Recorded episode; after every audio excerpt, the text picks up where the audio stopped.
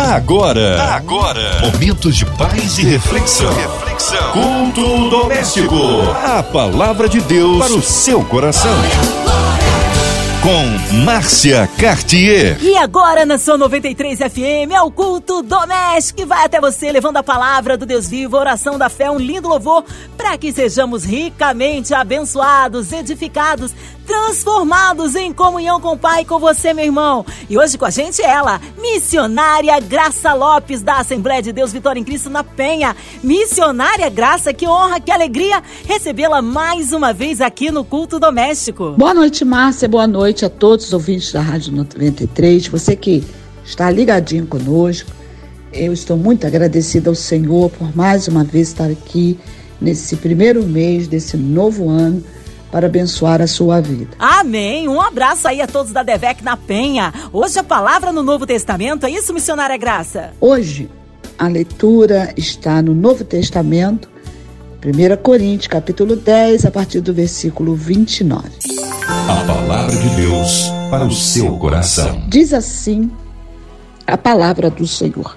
Digo, porém, a consciência não a tua, mas a do outro Pois, por que há de a minha liberdade ser julgada pela consciência de outrem? E se eu com graça participo, porque sou blasfemado naquilo que dou graça? Portanto, quer comais, quer bebais, ou façais outra qualquer coisa, fazei tudo para a glória de Deus. Portai-vos de modo que não deis escândalo, nem aos judeus, nem aos gregos, nem à igreja de Deus, como também eu em tudo Agrado a todos, não buscando o meu próprio proveito, mas o de muitos, para que assim se possa salvar. Pois bem, para que você possa estar situado no texto que nós acabamos de ler, eu quero caminhar com você aqui no contexto para uma melhor compreensão. Os gentios, né, ou os pagãos, ou os infiéis, como diz algumas versões, eram pessoas que não tinham ali a fé em Cristo Jesus, né, que ainda não havia recebido Jesus como seu Salvador. E essas pessoas, elas eram idólatras e muitas delas faziam ali, mostravam a sua devoção aos seus ídolos, oferecendo alimento, tudo, consagrando, né? Tudo que eles tinham, eles consagravam aqueles falsos ídolos. E era comum isso no tempo do apóstolo Paulo. Tinha também ali o culto do imperador, e esse imperador era titulado como um deus, né? Eles tinham, um regado de sacrifício de muitas bebidas e muito alimento, né? Muitos animais eram mortos. E muitos desses animais também eram levados para o açougue para a sua carne ser vendida. Né? Aí, então, eles, além de ser sacrificadas, essas carnes eram vendidas nos açougues. Por isso que no versículo 25, o apóstolo Paulo adverte os crentes ali de Corinto que eles não deixassem de comprar as carnes que eram vendidas no açougue, não. Que eles poderiam comprar. Eles não deveriam era ficar perguntando a procedência da carne. Não é? Aí no versículo 26 você vai ver porque o apóstolo Paulo fala isso. Ele mostra para a gente aqui né, que a terra é do Senhor né, e toda a sua plenitude. Então, um cristão maduro, aquele que, que tem seus olhos iluminados né, já pelo Evangelho, pela luz do Evangelho, pelo conhecimento da verdade, como diz a palavra, conhecereis a verdade e a verdade vos libertará. Nós sabemos que Deus criou todas as coisas. Deus criou os animais, né? Deus nos dá alimento através dos animais, através é, dos frutos, das verduras. Tudo foi criado por Deus, veio de Deus e volta para Deus. Então, nós entendemos, não temos que ficar procurando saber de nada. Hoje em dia as pessoas às vezes vão numa padaria, vai no mercado e vê lá um altar, fica desesperado. Não, se você conhece o poder de Deus, você sabe que Deus criou todas as coisas, né? E como diz a palavra, tudo que Deus criou é bom. Amém? E aí você então vê no versículo 27, o apóstolo Paulo falando que se um desses, desse, desse pagão, dessa, dessa pessoa gentil ou infiel, convidasse um cristão para comer com ele na sua mesa, e esse cristão quisesse ir, o apóstolo Paulo disse que ele poderia ir, sentar e comer de tudo que se colocasse ali. E mais uma vez o apóstolo Paulo fala que não deveria era perguntar, não é? Perguntar a procedência daquele alimento. porque aquele cristão é um cristão maduro. Mas, no versículo 28, ele fala: se alguém chegasse ali naquele momento e falasse, né, que aquele alimento era sacrificado aos ídolos, isso também acontecia por causa dos religiosos. Os religiosos, muitas das vezes, eles queriam também colocar julgo sobre a igreja livre de Jesus. Então, eles vinham, né, com aqueles costumes, então eles falavam ali, se por acaso algum crente estivesse ali comendo, eles iam avisar: olha, esse alimento foi, essa carne foi sacrificada a um ídolo. Então, o apóstolo Paulo fala que, sendo aquele cristão avisado, então ele não deveria comer. Agora, ele não deveria comer por causa da consciência. Aí entra o texto que nós lemos, né, no versículo 29.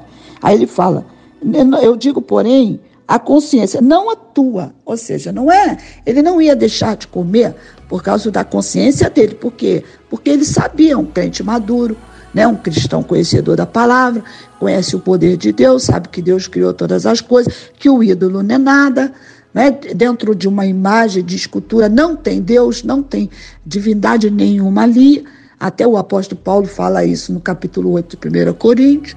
Mas ele também fala que muitos dos sacrifícios que os gentios faziam, faziam também por não conhecer a Deus, né? E aí o inimigo enganava, porque oferecia aquele sacrifício aos próprios demônios e não a Deus. Então ele fala: não é pela tua consciência, mas é pela consciência do outro, daquele que te avisou, daquele cristão fraco, daquele cristão religioso. Né? Então, ele está dizendo: então é a consciência, não é sua é a consciência daquele outro, porque o cristão que conhece a Deus sabe o que está escrito em 1 Timóteo, capítulo 4, versículo 4, que diz que tudo que Deus criou é bom. Deixa eu ler para você. Tudo que Deus fez é bom. Podemos comer com satisfação se dermos graças e se pedirmos a Deus que abençoe, pois quando pedimos, aquilo se torna bom pela palavra né, de Deus e pela oração. Em outros, eu li na versão Bíblia Viva, mas em outra versão fala né, que o alimento é santificado pela palavra e pela oração. É aquilo que a gente sabe, assim como o gentio consagrava aqueles alimentos aos seus falsos ídolos, nós, conhecedor da palavra, nós sabemos que quando oramos, Deus abençoa aquele alimento. Então, se alguma coisa foi oferecida e a gente não sabe, eu pelo menos quando a gente chega do mercado, a gente tem esse hábito, né, de estar abençoando a Deus. Eu não vou ficar querendo saber se o homem do açougue, se o, se o homem do mercado, se da padaria, se qual é a fé do homem para eu poder comer aquele alimento. Por quê? Porque eu tenho a palavra de Deus que me garante que pelo poder da palavra e a oração, Deus abençoe e quebra toda maldição. E aí a gente pode, então, se alimentar né, com, a no... com paz, porque a gente sabe que o Senhor ouviu a nossa oração. Mas aquele cristão fraco ou aquele religioso, ele alertava aquela pessoa que aquela carne ali era oferecida né? E se por um acaso aquela pessoa que estivesse na mesa desse graça, como diz o texto, né? ia dar graças a Deus por aquele alimento. E se ele desse graça, então na cabeça daquele irmãozinho que avisou, aquilo era o quê? Aquilo era um escândalo, aquilo era um sacrilégio. Como é que ele pode dar graça a Deus por um alimento sacrificado? Porque na cabeça do outro, aquele alimento ali, né, de alguma forma, o mal é, tomou, é, tomou posse daquele alimento. Né? E a gente sabe muito bem que não é verdade isso, porque a carne do boi é boa, o boi não ficou endemoniado para depois alguém sacrificar, não. Isso é, isso é feito pela ignorância. Então, os religiosos achavam assim que se ele desse graça e depois comesse, aquilo era um escândalo, era um sacrilégio para a cabeça daquela pessoa religiosa. E, e como se tornaria um escândalo para ele, isso também se tornaria aquela, uma ofensa para aquele irmão. Isso poderia levar até o irmão o quê? Poderia levar o irmão até a se desviar né, da fé. Então o apóstolo Paulo estava falando: você não vai deixar de comer por causa é, é, da sua consciência, porque você conhece a verdade, mas você vai deixar de comer por causa do outro. Então ele fala: olha, não coma para não escandalizar o seu irmão fraco na fé. Por quê? Porque ninguém deve ser ofendido né, é, pelo irmão. Né? Aí ele diz assim: ó, nem o judeu, nem o grego, nem a igreja, ou seja, ninguém pode ser é, escandalizado por aquilo que eu faço, ainda que eu tenha razão, né? ainda que aquilo não ofenda a minha fé, nem a minha consciência, mas por causa do outro eu tenho que deixar de fazer. Então tinha aí os religiosos, mas também tinha um grupo de cristãos né, que tinha lá a, a, a doutrina da liberdade. Né? Eu sou livre. Olha o que diz o versículo 30. Diz aqui: e se eu com graça participo, por que, que eu sou blasfemado naquilo que eu dou graça? Ou seja, eu estou dando graça, eu estou fazendo para Deus, né? Então, se eu estou fazendo para Deus, ninguém tem nada a ver com isso. Por quê? Porque eu estou fazendo para Deus, eu sou livre, né? O que, que o outro tem a ver com isso, com a minha liberdade? Ninguém tem nada com isso. Eu não posso fazer nada se a pessoa se sentiu ali ofendido, mas Paulo está condenando. Paulo está condenando essa atitude, porque Paulo está dizendo assim: ó, mais importante do que comer a carne, mesmo você sabendo que aquilo não é nada, né? O mais importante é não escandalizar o irmão para não enfraquecê-lo na fé. Então, esse evangelho que não importa o que vão falar de mim, ou não importa o que vão pensar de mim, esse pensamento aí não é um pensamento cristão. Porque o apóstolo Paulo, ele fala assim, ó, quer comais, quer bebais, fazei tudo para a glória de Deus. Então Deus tem que ser glorificado. Como é que uma pessoa vai dar glória para Deus e vai prejudicar alguém na fé? Não é? Vai dar glória para Deus e vai enfraquecer ou vai escandalizar uma pessoa até o ponto, de repente, daquela pessoa sair na presença de Deus. Então, o contexto fala de comida, sim, mas quando o apóstolo Paulo fala assim, fazei tudo para a glória de Deus, eu vejo aqui que também não é só o alimento, é tudo que eu venho fazer. É a minha veste, é a maneira de eu andar, a maneira de eu falar, né? Meu testemunho pessoal, né? Vou dar um exemplo aqui, se por uma acaso uma jovem, né? Ela, ela é, ela, ela vai botar uma roupa que ela vai trazer um escândalo para outras, ele diz, é melhor você não colocar. Então esse, esse texto fala de toda, abrange toda a nossa vida cristã, porque o evangelho é o outro. O Evangelho é o toda comunhão perfeita com Deus é amar a Deus sobre todas as coisas e amar o seu próximo. Não existe intimidade com Deus que não aponta para o bem-estar do seu próximo e passa por mim, né? Sou eu que tenho que ter o compromisso de sempre pensar em agradar o meu irmão. Amém? Então, tudo que eu vou fazer, que eu vou comer, se eu for vestir, os lugares aonde eu vou, se aquilo vai trazer um escândalo, né? Eu, eu sou uma ministra do Evangelho. Eu existem roupas que eu gostaria de usar. Eu lembro de uma vez que eu fui em uma loja comprar uma roupa, né? E, e é, é, experimentando ali na cabine para aquela roupa que eu gostava tanto daquele modelo, achava que ficar, ficaria bem no meu corpo, mas eu ouvi claramente o Espírito Santo falar comigo, né? Que eu era uma ministra e que eu estava sempre, né? Representando o reino de Deus. E como é, né? Que eu estava representando Jesus. Será que aquela roupa ali que eu estava achando que era boa para mim, ela poderia trazer algum desconforto a alguma irmã ou algum irmão? Porque tem gente que deixa até de ouvir uma mensagem porque alguém está com um brinco, alguém está com um cabelo diferente, né?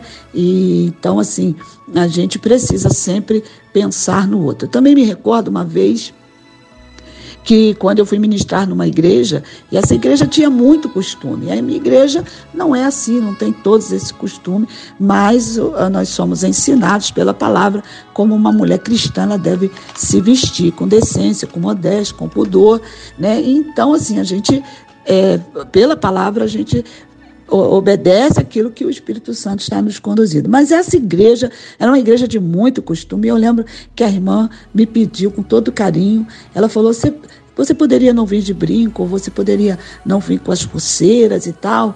E ali eu botei aquela roupa de ver Deus, né? Aquela roupa de ver Deus, bem assim fechadinha, do jeito como o costume das irmãs eram. E por quê? Porque o objetivo de eu estar ali não era é, combater o costume daquela igreja, né? É, não era trazer um escândalo, porque alguém poderia até deixar de ouvir a mensagem que Deus me deu, porque da forma como eu estava vestida, que não, que não era escandalosa, porque o Espírito Santo ele nos ensina todas as coisas, mas para aquela igreja poderia é, surtir né, ali um, um efeito de escândalo para as irmãs devido ao seu costume. Então, para que a palavra de Deus não sofresse dano, para que as irmãs pudessem ficar tranquilas para ouvir a mensagem do coração do Senhor. Então eu me submeti para que Jesus fosse glorificado. Então, porque tudo que glorifica a Deus não pode prejudicar o outro. Né? Dar graças a Deus e ofender o irmão, escandalizar o irmão, né? O apóstolo Paulo, ele mesmo fala disso aqui. Portai-vos de modo que não deis escândalo, nem aos judeus, quando ele fala, nem aos gregos, nem à igreja de Deus, é a ninguém nem tanto aos pagãos, nem, nem tanto aos religiosos, os fracos na fé, a igreja de Cristo, nada pode sofrer dano, porque o que mais importa não é o pregador, é a palavra que está sendo levada, né? é o propósito de Jesus para aquela pessoa pelo qual nós estamos ali. Então, se eu falo né, que eu estou glorificando a Deus, estou escandalizando meu irmão, então eu não, de fato, eu não estou glorificando a Deus, porque Deus é glorificado quando eu me importo com o próximo. E se isso né, implicar em ter que eu abrir mão de alguma coisa na minha vida, eu tenho que abrir mão para que Jesus seja de fato glorificado. Amém? Então o cristão deve ser sempre o exemplo, o exemplo positivo em tudo que ele faz. Para quê? Para ele não dar oportunidade do nome de Jesus ser blasfemado. Então, o evangelho ele precisa ser pregado, o reino não pode sofrer dano algum por causa de um orgulho, por causa do meu capricho ou por causa da, da minha liberdade né, excessiva de que ninguém tem nada com a minha vida. Não, querido, se você entregou sua vida para Jesus, você é livre em Jesus, mas você é um preso do Senhor para que você possa levar a palavra de Deus e a palavra de Deus possa penetrar nos corações. Eu lembro aqui, antes dessa pandemia, né, os meus vizinhos usando aquela, aquele som alto, aqueles pagodes, aquelas coisas que eles gostam, né, e eu nunca assim falei nada, porque eu pensava assim, eu não vou falar, porque também quando houver uma oportunidade, eu também vou estar falando de Jesus. E eu lembro na pandemia, então, justamente esses vizinhos que eu poderia ir lá ou falar alguma coisa, mas eu ficava quieta porque eu sabia que Deus ia me dar uma oportunidade também de poder estar falando em alto e bom som para que todos pudessem ouvir, como eles também aumentavam o seu som para a gente poder ouvir as músicas deles. Então, na pandemia, Deus me deu estratégia de falar no meu megafone na janela, falar no meu megafone lá na minha varanda e pasme você, essas pessoas, né? Essas pessoas que não conhecem o Senhor, elas não ficaram com raiva, muito pelo contrário, eles vinham para a janela e eles gostavam de ouvir a palavra de Deus. Por quê? Porque eu me submeti a Deus, não brigando, não, né, querendo, ah, eu quero silêncio, não, eu abri a mão do meu silêncio porque eu sabia que no momento certo Deus me daria uma oportunidade. Então, para nós encerrarmos, no 33, Paulo diz que ele era o exemplo. Ele diz: Como também eu em tudo agrado a todos. Então, ele não agradava a todos, que a gente sabe que Paulo era muito perseguido. Mas essa palavra aqui, ela vem de um verbo grego que significa esforçar para agradar. Então, Paulo se esforçava para agradar as pessoas, para que ele pudesse pregar o evangelho, porque, como eu disse, mais importante do que os meus desejos, os meus caprichos e a minha liberdade era o reino de Deus não pode sofrer dano. Então, o evangelho não é buscar seu próprio interesse, nem os seus direitos, nem a sua razão. O evangelho é tornar Jesus conhecido. Que Deus abençoe você, Deus abençoe sua casa, em nome de Jesus. Amém. Glórias a Deus. Que palavra abençoada. Com certeza fomos ricamente instruídos, ricamente edificados com esta palavra, mas nós queremos agora colocar a sua família, a sua vida no altar de Deus, nas mãos do Senhor, porque nós cremos um Deus que opera um milagre inimaginável, impossível na vida daquele que crê. Então você e toda a sua família sintam-se incluídos nesta oração. Nossas crianças, nossos vovôs, nossas famílias, nossas, nossos adolescentes, as mulheres. Nós queremos incluir a cidade do Rio de Janeiro, nosso Brasil, nossas autoridades governamentais, nossas igrejas, missionários, nossa missionária Graça Lopes, Vida, Família e Ministério, nossos pastores, toda a equipe da 93 FM, nossa irmã Invelise de Oliveira, Marina de Oliveira, André Mari Família, Cristina Xista e Família, nosso sonoplasta, o Fabiano e toda a sua família, missionária Graça Lopes, nós queremos incluir também aquelas pessoas que estão encarceradas, as pessoas que estão em hospitais, em clínicas, passando por momentos difíceis nessa pandemia, também aqueles que estão com o coraçãozinho triste, enlutado, que somente o Espírito Santo para consolar. Vamos orar, nós temos um Deus de misericórdia de poder. Missionária Graça Lopes, oremos. Senhor amado, Pai querido, diante da tua presença, eu quero colocar a Rádio 93 todos, ó Senhor, da diretoria, todos os locutores, todos os profissionais da MK Music.